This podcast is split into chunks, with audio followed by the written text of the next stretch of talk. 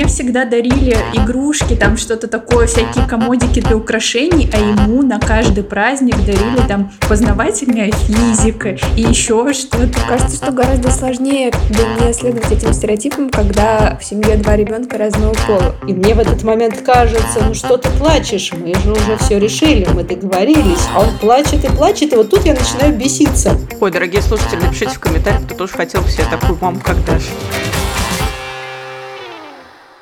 Всем привет! Это подкаст «Женщины и все», который делает команда издания «Горящая изба». Мы рассказываем про все, что может быть интересно женщинам и делаем подкаст на самые разные темы. От средств контрацепции до Гарри Поттера. Я Лера Чебедько, авторка «Горящей избы», а вместе со мной главный редактор Таня Никитина. Привет! И редактор «Роста» Полина Накрайникова. Всем привет! Кажется, мы уже обсудили кучу, миллион просто разных тем, но почти никогда не затрагивали тему воспитания детей. А если и говорили, то как-то в общих чертах и чисто теоретически, но это все потому, что ни у кого из ведущих пока еще нет детей. Но сегодня мы позвали нашу авторку Дашу Полещикову, которая написала просто легендарный текст семь фраз, э, которые психологи не советуют говорить сыновьям. И под этим текстом у нас на сайте больше 400 комментариев. Это просто рекорд. Поэтому сегодня мы позвали Дашу, чтобы поговорить с ней о том, как воспитывают детей современные мамы, которые поддерживают принципы гендерного равноправия и с какими трудностями они сталкиваются. Но для начала, я думаю, Даше стоит рассказать нашим слушателям и слушательницам вообще немного про себя, про то, какие принципы родительства у тебя есть, сколько у тебя детей, какого возраста. Короче, покажи, что кое-какой опыт в этом вопросе-то у тебя уже есть. Всем привет! Э, меня зовут Даша, и я часто пишу для избы про воспитание детей. И это неспроста, потому что у меня их двое. И тут, надо сказать, мне повезло, потому что когда детей больше одного, понимаешь, что никаких таких точных принципов родительства, воспитания ну, просто не существует, потому что то, что сработало с одним ребенком, может совершенно не сработать с другим. К тому же у меня дети разного пола, мальчик и девочка. И поэтому я, ну, примерно представляю, как воспитывать и тех, и других. И тут спойлер одинаково. И когда, эм, знаете, девчонки, когда я работала над вот этим текстом, общалась с психологом, над этим самым легендарным текстом про воспитание мальчиков, мне казалось, что, ну, это, конечно, все классно, но мы пишем какие-то очевидные вещи, которые и так все знают.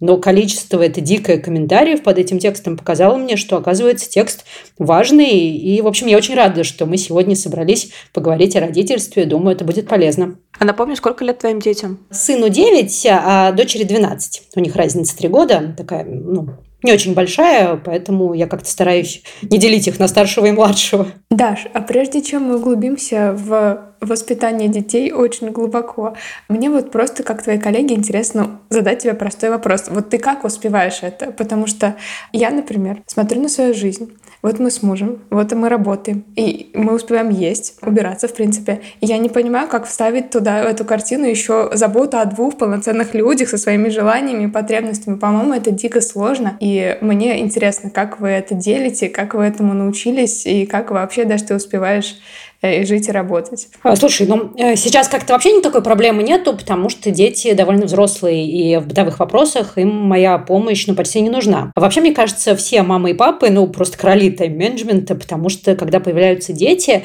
ты начинаешь ценить каждую свободную минуту, ну вот реально.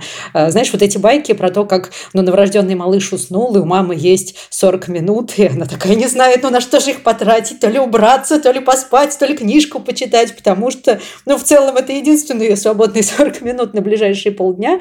И, ну, кажется, постепенно, но это действительно учит э, управлять своим временем и потихоньку все успевать. Но тут я тоже должна говориться, мне кажется, я, конечно, ну не все успеваю, чтобы бы мне хотелось, приходится чем-то жертвовать и выбирать, ну, как и всем взрослым людям. А у тебя есть время на себя? То самое на книжку почитать? Ну, во-первых, да, удается, потому что, а, ну, знаешь, есть э, анекдот про «тихо, я делаю детям хорошую маму», но это очень важно находить время, правда, на себя и на свои хобби, потому что от этого хорошо всем, всей семье. А во-вторых, в какой-то момент, ты знаешь, я его прекрасно помню, я поняла, что, ну, моя жизнь больше другой не будет. То есть она вот будет всегда такой с детьми. И странно это ждать. Я расскажу. В общем, моей старшей дочке было года полтора, и я как-то так делила день, что вот, ну, когда я с ней, когда она не спит, мы с ней занимаемся какими-то делами. А вот когда она спит, либо когда с ней остаются бабушки, я могу что-то сделать а, для себя. И никак иначе. А потом как-то к нам в гости пришла моя мама и такая, ну что, пойдем, там, Полиночка, чай попьем. И я такая, блин, стоп, как чай? У нас же режим, сейчас не время чая, сейчас там совершенно другое время. А потом я вот в этот момент поняла, что если мне вот сейчас хочется попить чай, у меня уже там полуторалетний ребенок, который тоже может сидеть своей чашкой печенькой, это классно, и не нужно ждать какого-то специального времени, чтобы жить своей жизнью, потому что моя жизнь, она ну, вот здесь и сейчас с моими детьми рядом, и мы вместе ее проводим. Например, э, по поводу книжек, ты знаешь, мы читаем книжки вместе, я очень люблю читать вслух, и читать начала детям вслух, там, не знаю, с их трехмесячного возраста, но это было развлечением скорее для меня. А сейчас у меня уже два полноценных партнера, и мы читаем, ну, такие, знаешь, взрослые уже книги серьезные, интересные. Всем, например, сейчас мы читаем Франкенштейна, я читаю первый раз эту книгу, и мы все страшно кайфуем, в общем, Ух от этого. ты, это после текста Леры про Мэри Шелли? Да, я тоже надеюсь. Да, Лера, ты нас вдохновила. Ой, я оставлю его тогда в описании к подкасту, чтобы и других тоже вдохновить. А мне интересно, вот у тебя, ты сказала, что у тебя двое детей, мальчик и девочка, и э, ты уже сказала, что у тебя почти нет вот э, различий в их воспитании. И мне интересно, просто я девочка, и у меня есть брат-мальчик. И вот у нас разница в воспитании была. То есть, например, все домашние дела больше сваливали на меня. У тебя такого нету? Ты знаешь, я долго думала об этом. Я надеюсь, мне кажется, что нету. У меня есть такая небольшая сложность, что у меня девочка все-таки старшая, и у нее что-то, ну, немного лучше получается просто в силу возраста. Поэтому, ну, например, она там более качественно убирает посуду. Но, тем не менее, а, у детей равные обязанности по дому. Ну, например, у них есть есть у каждого по комнате, их обязанность убираться в своей комнате. И у нас есть график разбора посудомойки, он тоже разделен поровну, этим занимаются и сын, и дочь, и я, и муж. Все этим занимаются, кажется, мы целыми днями вообще только и делаем, что занимаемся посудой. Но ты знаешь, я понимаю, о чем ты говоришь. А, я недавно как раз разговаривала об этом с детьми и вспоминала, что ну, вот эта вот фраза ну, в духе не научишься мыть полы, тебя замуж не возьмут там или что-нибудь еще, не будешь правильно делать, тебя замуж. Да-да-да, мне ее часто говорили. Вот мне тоже ее часто говорили, причем я не помню, чтобы мне говорили ее родители, но, кажется, говорили бабушки, абсолютно точно говорила учительница химии, когда мы оставались дежурить в ее классе, она учила нас мыть полы. Это такая прекрасная история. А, а вот в каких-то других вещах, а, ты знаешь, нам очень повезло в семье, потому что ну, ни у меня, ни у мужа, ни у наших родителей каких-то гендерных стереотипов нету. Например, у меня есть прекрасная история, когда дети были маленькие, еще старшая дочка не ходила в школу, им было ну, три года сыну и лет шесть дочери, вот примерно так.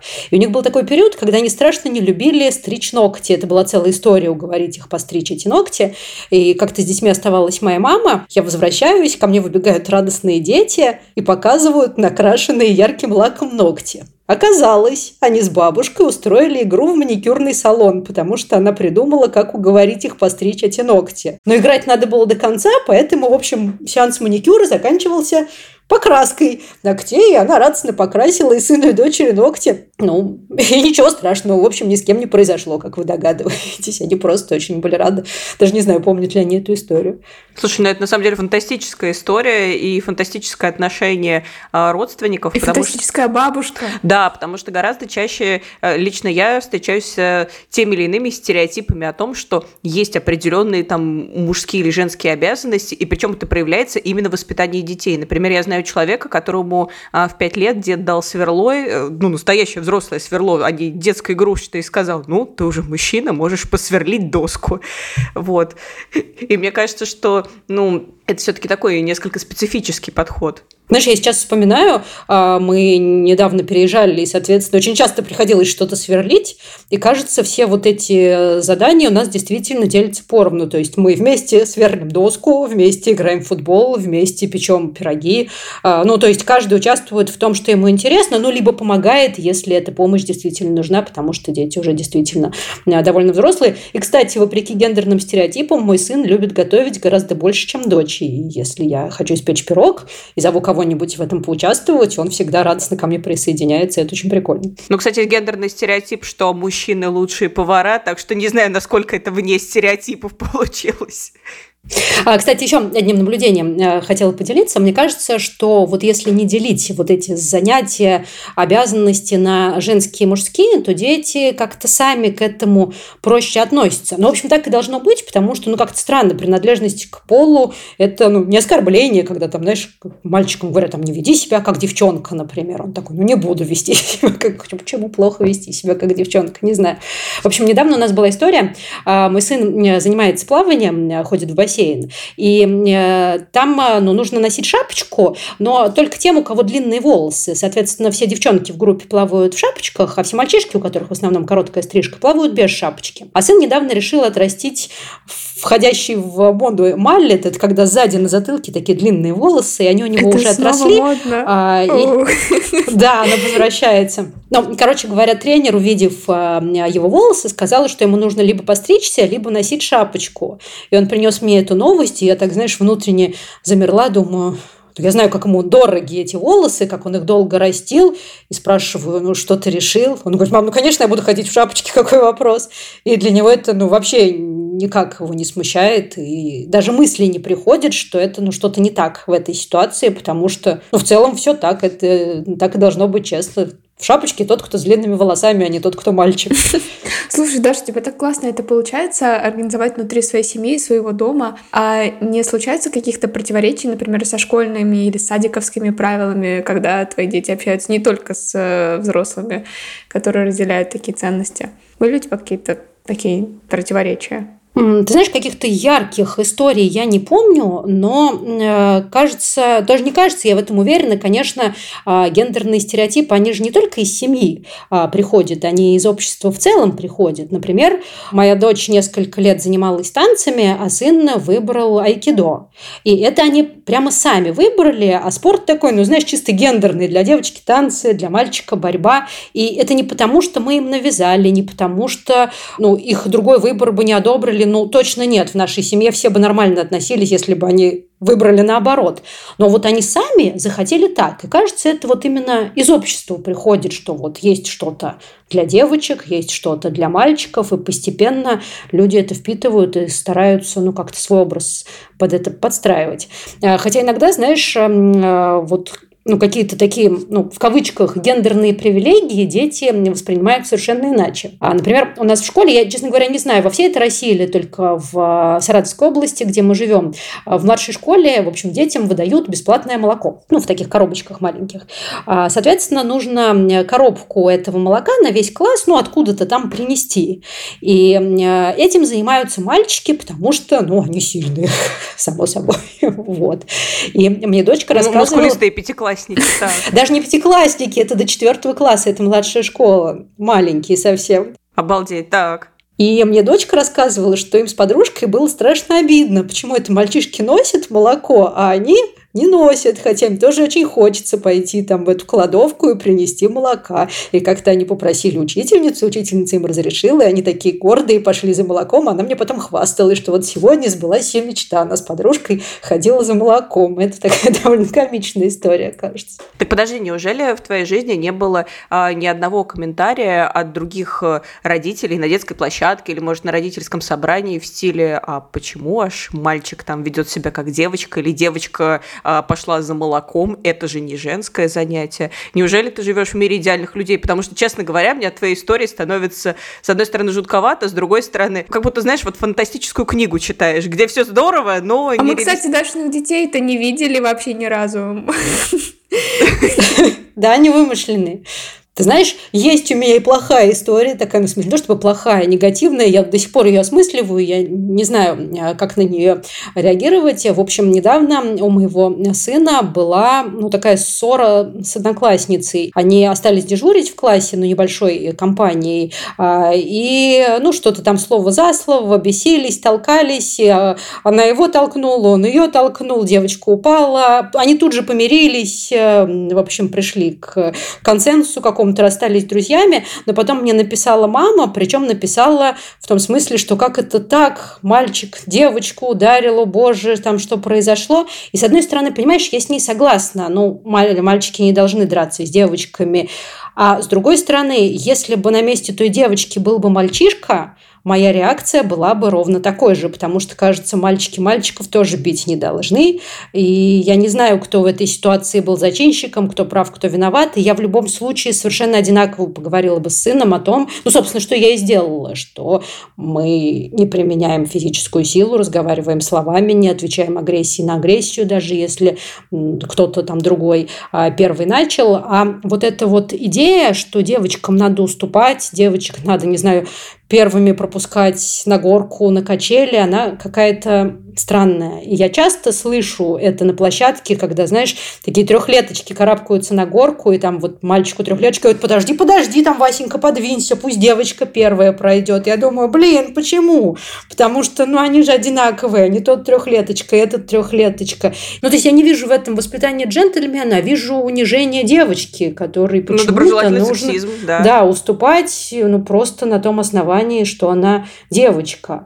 А, э, концепция ну, девочек бить нельзя, для меня такая, что, ну, девочек нельзя, а мальчиков можно, значит. То есть ты как бы оговариваешься, что ребенку, что вот одну группу бить нельзя, а другую можно. Мне кажется, никого бить нельзя. Со всеми нужно договариваться словами. Ой, дорогие слушатели, напишите в комментариях, кто тоже хотел бы себе такую маму, как Даша.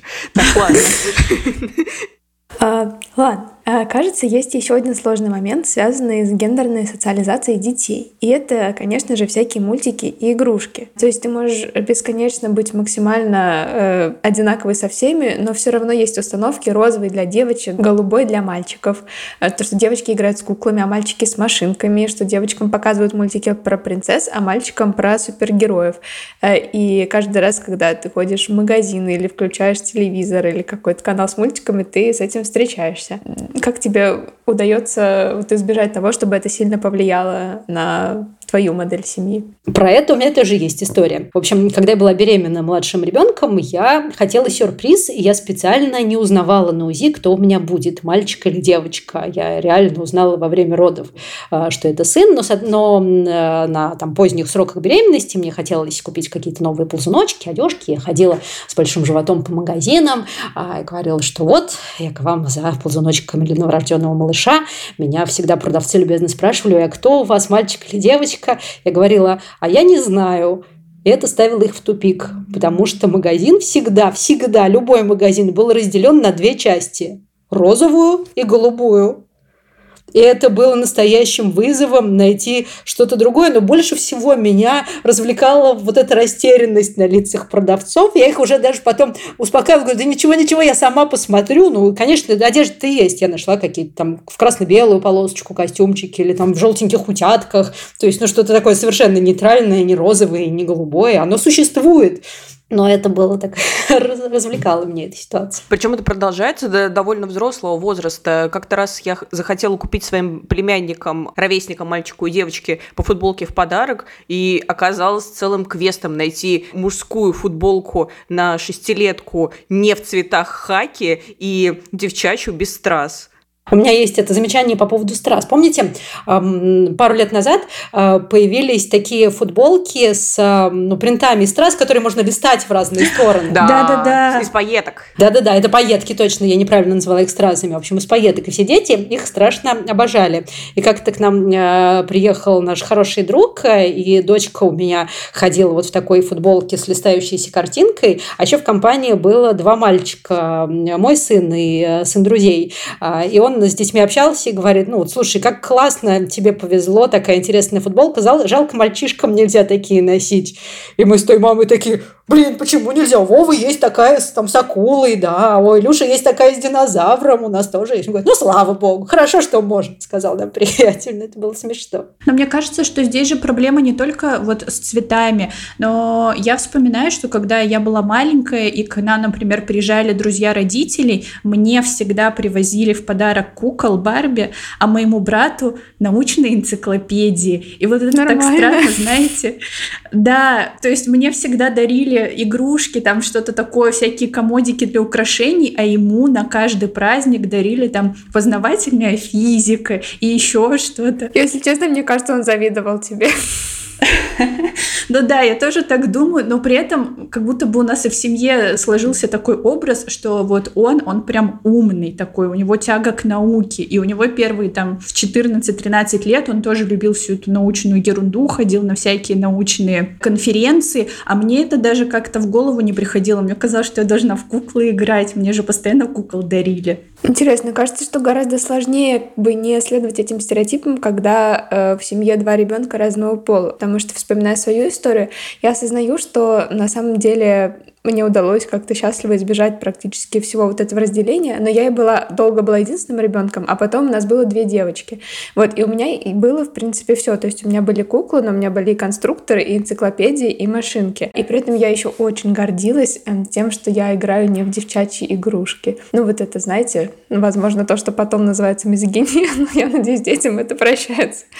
Э, вот, ну, то есть я была, я очень гордилась тем, что как бы я могу не только вот там наряды подбирать, но мне интересно интересно и там построить мост, и железный поезд запустить. И всем я с упоением это рассказывала. Мне казалось, это делает меня очень крутой девчонкой. По поводу игрушек, интересно, э, Лера, вот когда ты рассказывала свою историю, я поняла, что у меня тоже сын, в общем, по энциклопедиям, по всяким физическим опытам, но не потому, что дочери этого не дарят или не дают, там, запирают шкаф с книгами, а но ему действительно это почему-то интересно, а ей не очень. И вот тут интересно, насколько это, с одной стороны, влияние ну, личности и личных интересов, а с другой стороны, вот какое-то ну, общественное давление, что ли, где оно заканчивается одно и начинается другое. Кажется, мы этого не узнаем. Ну да, ну кажется, тут как и с взрослыми людьми, например, когда ты думаешь, а чтобы подарить ребенку, действует правило, подумай, а что конкретно этому человеку интересно. То есть очень трудно на самом деле выбрать подарок там абстрактной маме на 8 марта или абстрактному папе на 23 февраля, а вот человеку, который интересуется там охотой и рыбалкой или энциклопедиями или еще чем-то, гораздо проще. И с детьми, кажется, должно работать так же. Очень хотелось бы посмотреть на ребенка, который интересуется охотой и рыбалкой, особенно охотой. Блин, мой папа, знаете, что мой папа, он сейчас рыбак, но он начал интересоваться рыбалкой в 12 лет, и мне бабушка рассказывала, что, ну, представляете, мальчик в 12 лет просто вместо того, чтобы идти с пацанами играть в футбол, берет удочку и идет один на речку. Кстати, я тоже интересовалась рыбалкой. Мы с мамой на 9 мая, когда был день рождения у моей кошки, ходили на речку и ловили рыбу, чтобы подарить ей. О, какое классное занятие. Я очень любила эту традицию. Очень милые истории. А меня вообще интересует какие-то, знаете, эмоциональные моменты. Я вот, э, готовясь к этому выпуску, как раз перечитала Дашин э, текст про семь фраз и потрясающий комментарий к нему. Очень советую заглянуть туда всем. И вот как раз-таки сразу же первый пункт — это фраза, которую не стоит говорить мальчикам. Это «мужчины не плачут, хватит нюни распускать». Во-первых, у меня тут есть история. Я встречалась с парнем, с которым рассталась, и вы сейчас поймете почему. Потому что он считал, что детям нельзя плакать, и у него было заготовлены две фразы, которые он скажет. Если будет плакать мальчик, он скажет ему, э, что ты плачешь как девчонка, а девочке он скажет, красивые девочки не плачут. И он э, очень гордился собой, что он такое придумал. Вот, и поэтому как бы хорошо, что мы разошлись, и, и наши потенциальные дети э, вот так, с таким... Не услышь ничего из этого, да. Да-да-да. Вот, и как раз вот в Дашиной статье я прочитала про то, что, во-первых, психологи говорят, что у эмоций вообще нету э, гендера и пола, а во-вторых, что у каждого из нас разный порог чувствительности, и запрещать кому-то плакать может быть вредно. И там же дают советы, вот какие фразы можно сказать ребенку, мальчику, когда он плачет, но я думаю, девочки тоже. Вроде это нормально, что тебе грустно, и я тебя понимаю, и мне кажется, что в теории-то это звучит очень круто, но как это все происходит на практике? Вот когда ребенок плачет, что делать? Не растеряешься ты или растеряешься? Вот с чем-то таким ты сталкивалась? Да, конечно, сталкивалась. Э, и, знаешь, сталкивалась в основном с сыном. И тут, наверное, дело действительно ну, в каком-то характере, темпераменте изначальном у меня. У дочки ну, прям можно сказать, с рождения довольно, знаешь, легкий характер с ней. Я не помню с ней вот этого мифического кризиса. То есть не мифического, вполне реального сына, а легендарного кризиса трех лет, когда с ребенком нельзя договориться ни о чем. С ней всегда можно было договориться, и можно договориться до сих пор, и как-то ее а, эмоции мне понятны, объяснимы. А сын у меня совершенно другой, и он как раз, когда был помладше, мог а, расстраиваться и плакать по любому поводу, а, и не всегда понятно было, по какому именно поводу он а, расстроен. Э, и с ним я отработала все вот это вот по заветам Юлии Гиппенрейтер, когда ты учишь ребенка понимать свои эмоции, когда ты ему их озвучиваешь, тебе грустно, тебе больно. Активное слушание, да, вот это оно? Да, да, да. Это оно. Причем, говорю, с дочкой я что-то не помню, чтобы я вообще... То есть я слышала про Гиппенрейтер, но такого, чтобы я это использовала, такого не было. А с сыном я ощутила всю мощь этого совета, а, потому что в какой-то момент он начал мне давать, ну это года в 3-4 было, то есть он был маленький, он начал мне давать обратную связь на эту тему, то есть он начал говорить, что я злюсь. Например, мне хочется тебя ударить, а когда трехлетний ребенок не бьет, а говорит, мне хочется тебя ударить, это, в общем, кажется, победа какая-то. И нет, это не сразу наступает, э, это долго, сложно, сложно родителям, сложно всем окружающим. То есть вообще, кажется, родительство это непросто. А, а по поводу э, статьи, для меня одна мысль, которой со мной поделилась психолог, тоже была новой. То есть я вот это вот все знаю что всем можно плакать, что это эмоции, что их нужно проживать. Но с сыном часто сталкиваюсь с такой ситуацией, ну, что что-то его расстроило. Мы выяснили, что его расстроило, и вроде как-то, ну, починили ситуацию, порешали, предложили решение, которое его устраивает, и он согласен с тем, что это решение его устраивает, но продолжает плакать. И мне в этот момент кажется, ну что ты плачешь, мы же уже все решили, мы договорились, вот, все хорошо. А он плачет и плачет, и вот тут я начинаю беситься. А После написания этой статьи я поняла, что, ну, блин, это же эмоции, ее нельзя отключить, пока все вот эти гормональные процессы не пройдут, не завершатся в организме, он действительно ничего не может с собой поделать. То есть он умом-то понимает, что проблемы нету, все решено, но вот рациональная часть нас и эмоции – это две разные вещи. И у других людей, в общем, тоже не только внутри меня это разные вещи, но и у других людей, например, у моих детей это тоже разные вещи. Они могут умом понимать, а чувствовать и проявлять что-то совершенно иное. И, в общем, это понимание мне очень облегчила жизнь. Вот, кстати, почему, когда я слышу, когда дети плачут в общественном транспорте, как бы сильно я не злилась, я пытаюсь это в себе подавлять и успокаивать себя фразами типа «Лера, ну у него эмоции, он переживает, успокойся, он еще по-другому не умеет». Это как-то меня ослабевает, и я еще при этом чувствую себя хорошим, понимающим человеком. Слушай, а детский плач же один из самых неприятных вообще звуков. Это там как-то эволюционно обусловлено вот тем, что нам ну, надо заботиться об этих маленьких беззащитных существах. Чтобы мы не могли их игнорировать. Да-да-да. Когда рядом плачет ребенок, даже если это какой-то чужой ребенок, это невыносимо, и хочется что-то сразу исправить, починить и сделать так, чтобы он не плакал. Вот, к слову, про всех вот этих вот э, людей, которые комментируют в духе «не плачь, потому что а, ты мальчик» или «потому что красивые девочки не плачут». Мне вообще интересно, что никто из нас не рождается, как мне кажется, с готовыми навыками по воспитанию детей, тем более с так называемыми правильными навыками. И вот когда ты писала текст про семь фраз, которые нельзя говорить мальчикам, а, было ли у тебя такое, что вот тут я, конечно, говорила неправильно, или вот тут была не права? Где вообще ты училась а, быть мамой, кроме как на практике? Может, ты прочитала какие-то книги, фильмы? Короче, я задала 10 вопросов в одном, отвечай.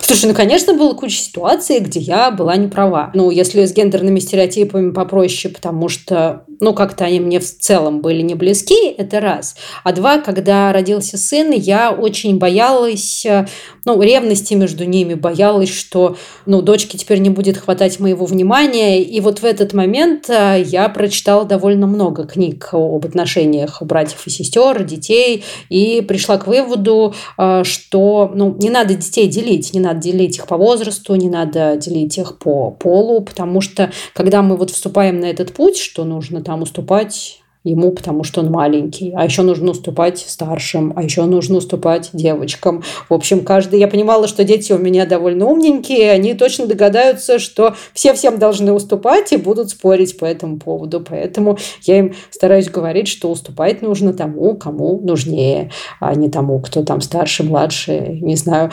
Поможет ли мне этот принцип в будущем? А по поводу ошибок, слушай, ну, конечно, они есть. А, я живой человек, я злюсь, я иногда на всех кричу, а, потом, правда, прихожу и извиняюсь. Но сначала все-таки кричу, и только потом прихожу и извиняюсь.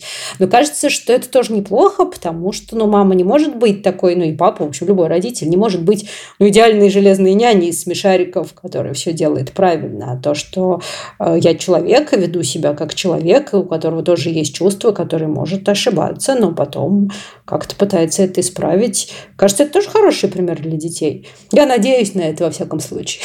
А вот, кстати, ты сказала, что прочитала много книг про родительство. Есть какие-то вот топ-3, которые ты бы посоветовала всем мамам и папам? Ну, Юлию Гиппенрейтер я уже на сегодня называла это гуру. Говорить с ребенком как? Да-да-да, про активное слушание.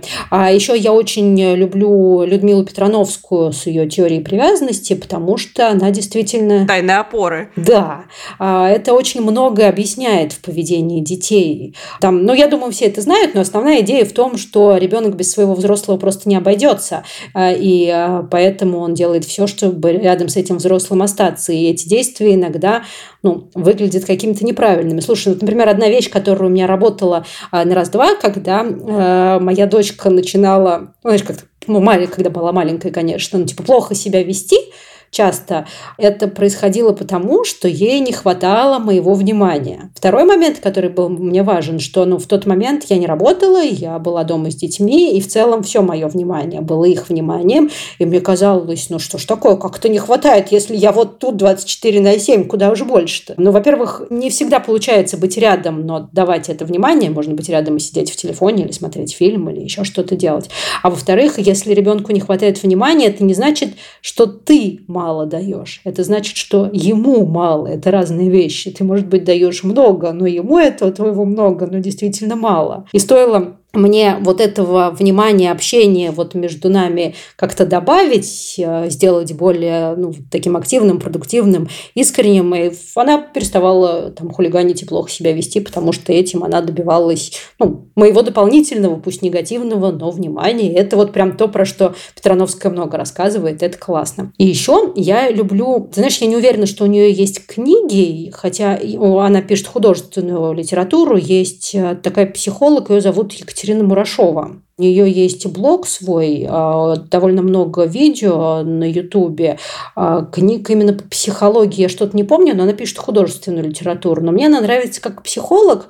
Она такой по первой профессии эволюционный биолог. И она, вопреки всем вот этим современным взглядам на детей, относится к детям как к маленьким зверушкам. И это, с одной стороны, звучит довольно жутко, потому что, ну вот, личности, все дела. А с другой стороны, некоторые ее советы мне очень помогли, потому что, ну, есть такой момент, например, для маленьких детей очень важно, чтобы взрослый ну, ставил такие четкие границы. То есть я не верю в теорию, что мама должна быть подружкой, мама не может быть подружкой. Мама, это словами это Екатерины Мурашовой, ну, большая обезьяна, которая защищает тебя от мира. И она должна быть сильнее всего мира, ну, когда мы говорим о совсем маленьких детях. Просто она должна быть уверена вот в том, что она сильнее всего мира и стоит между вот этой маленькой обезьянкой и всем миром. И там много-много вещей, которые по этому принципу работают, потому что когда сам родитель в стрессе, когда он не справляется, когда он боится, когда он на какую-то истерику ребенка реагирует ну, испугом, то ребенок пугается еще больше, потому что если ему маленькому удалось напугать свою большую обезьяну, то как же эта большая обезьяна защитит его от этого опасного мира?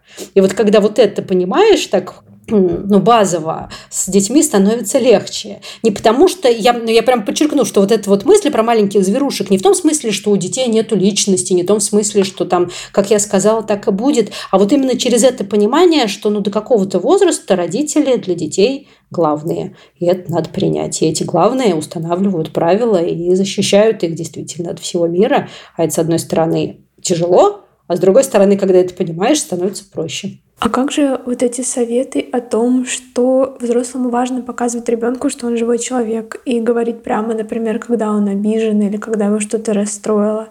Это наступает только с какого-то возраста, или эти две концепции как-то сочетаются между собой? Ты знаешь, мне кажется, они довольно легко сочетаются. Тут у меня тоже есть ответ, что ну, не обязательно все концепции должны подходить каждому. Теорий по поводу воспитания детей много. Я, в общем-то, сегодня с этого разговора начала, что, кажется, одного правильного ответа нет и быть не может. И если что-то у тебя вот лично в душе не отзывается, ну, значит, это не твоя тема, пролистывай, а, ищи дальше то, что у тебя отзовется. Странно действовать по теории, по какой-то которая там советом, который тебе не нравится. Ну, так не, не, не получится. С другой стороны, говорят, что до какого-то возраста, ну, ребенку действительно немножко все равно. То есть, когда ты перед ним э, извиняешься, ты извиняешься скорее для себя, чем для него. Ты извиняешься, чтобы у тебя не было чувства вины. Ну, до какого-то возраста.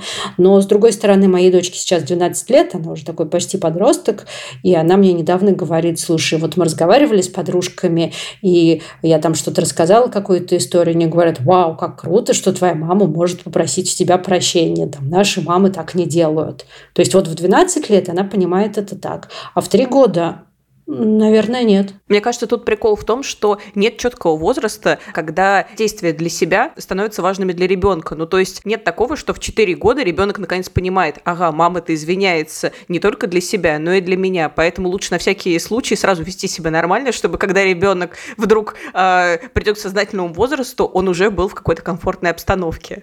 Да, слушай, это факт. Мне очень нравится твое замечание. Вести себя нормально лучше с самого начала.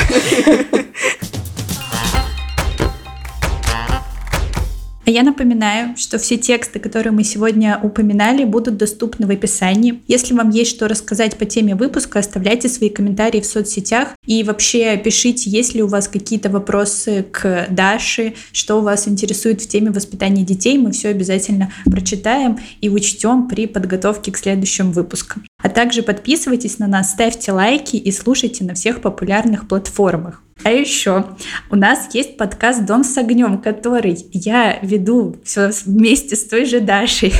И там мы рассказываем, как сделать дом чистым и уютным и не утонуть в море гендерных стереотипов. И там Даша делится часто историями, как они занимаются хозяйством с мужем и с детьми. На него тоже можно подписаться, если вам интересно. Всем пока. Пока-пока. Пока-пока.